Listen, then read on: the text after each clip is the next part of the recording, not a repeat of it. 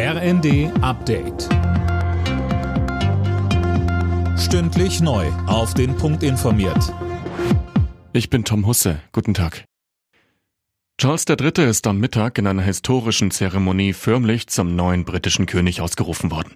An der live im Fernsehen übertragenen Zeremonie nahmen unter anderem Königsgemahlin Camilla und Charles Sohn und Thronfolger William teil.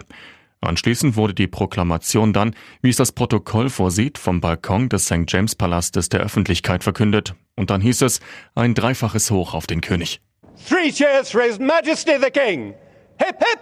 Hooray! Hip hip. Hooray! Hip hip. Hooray! Das zweite Mal seit Beginn des russischen Angriffskriegs ist Außenministerin Baerbock nach Kiew gereist. Berlin werde der Ukraine weiter beistehen, solange es nötig ist, mit der Lieferung von Waffen, mit humanitärer und finanzieller Unterstützung, sagte sie bei der Ankunft am Morgen. Und die Grünpolitikerin warnte noch einmal vor der Kriegsstrategie von Russlands Präsident Putin. Er setze darauf, dass wir der Anteilnahme am Leid der Ukraine müde werden.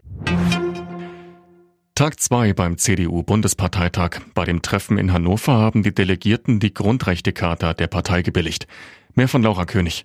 Ja, dabei wurde am Vormittag bereits um die Begriffe Gleichstellung, Gleichberechtigung diskutiert. Weiteres Thema ist heute unter anderem auch ein mögliches soziales Gesellschaftsjahr. Die Frage ist, ob es freiwillig oder verpflichtend sein soll. Gestern hatten die Delegierten nach jahrzehntelangem Streit darüber eine zeitlich befristete Frauenquote beschlossen. In der Fußball-Bundesliga hat RB Leipzig heute Nachmittag den BVB zu Gast. Dabei trifft der neue Trainer der Leipziger Marco Rose auf seinen Ex-Club. Unter anderem spielen auch noch Bayern und Stuttgart gegeneinander.